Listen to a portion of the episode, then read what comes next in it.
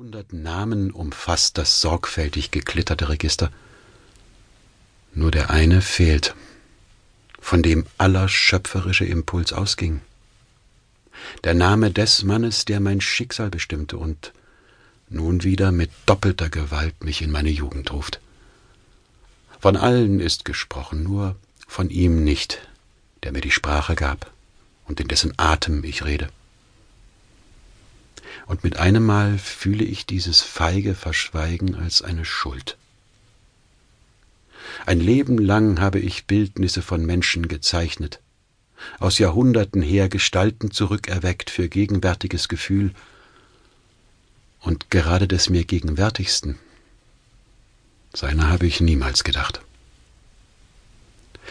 So will ich ihm, dem geliebten Schatten, wie in homerischen Tagen, zu trinken geben vom eigenen Blute, damit er wieder zu mir spreche und der längst schon weggealterte bei mir, dem Alternden, sei.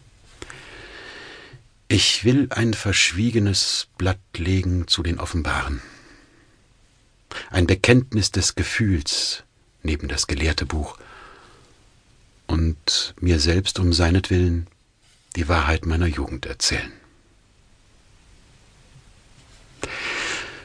Noch einmal, ehe ich beginne, blättere ich in jenem Buche, das mein Leben darzustellen vorgibt, und wiederum muss ich lächeln.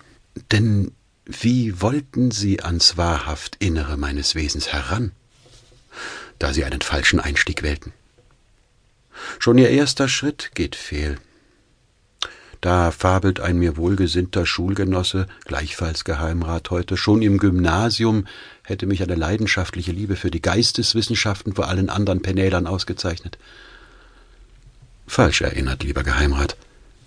Für mich war alles humanistische, schlecht ertragener, zähneknirschend durchgeschäumter Zwang. Gerade weil ich als Rektorssohn in jener norddeutschen Kleinstadt von Tisch und Stube her Bildung immer als Brotgeschäft betreiben sah, hasste ich alle Philologie von Kindheit an.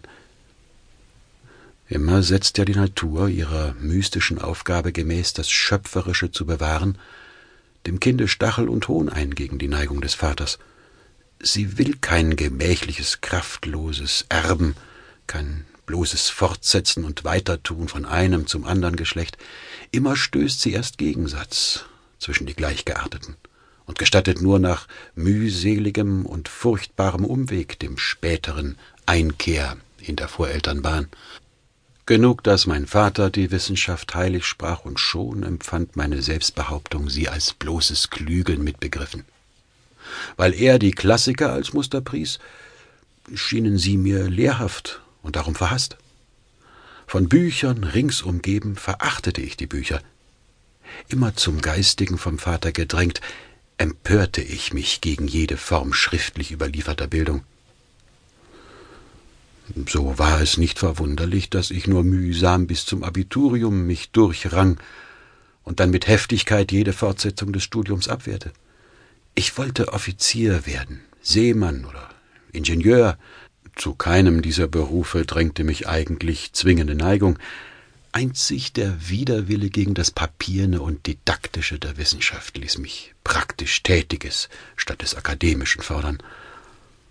Doch mein Vater bestand mit seiner fanatischen Ehrfurcht vor allem Universitätlichen auf meiner akademischen Ausbildung.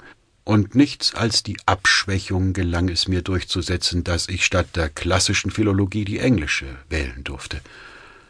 Welche Zwitterlösung ich schließlich mit dem geheimen Hintergedanken hinnahm, dank der Kenntnis dieser maritimen Sprache dann leichter ausbrechen zu können in die unbändig ersehnte Seemannslaufbahn. Nichts ist also unrichtiger darum in jenem Curriculum vitae, als die freundliche Behauptung, ich hätte im ersten Berliner Semester, dank der Führung verdienstlicher Professoren, die Grundlagen der philologischen Wissenschaft gewonnen.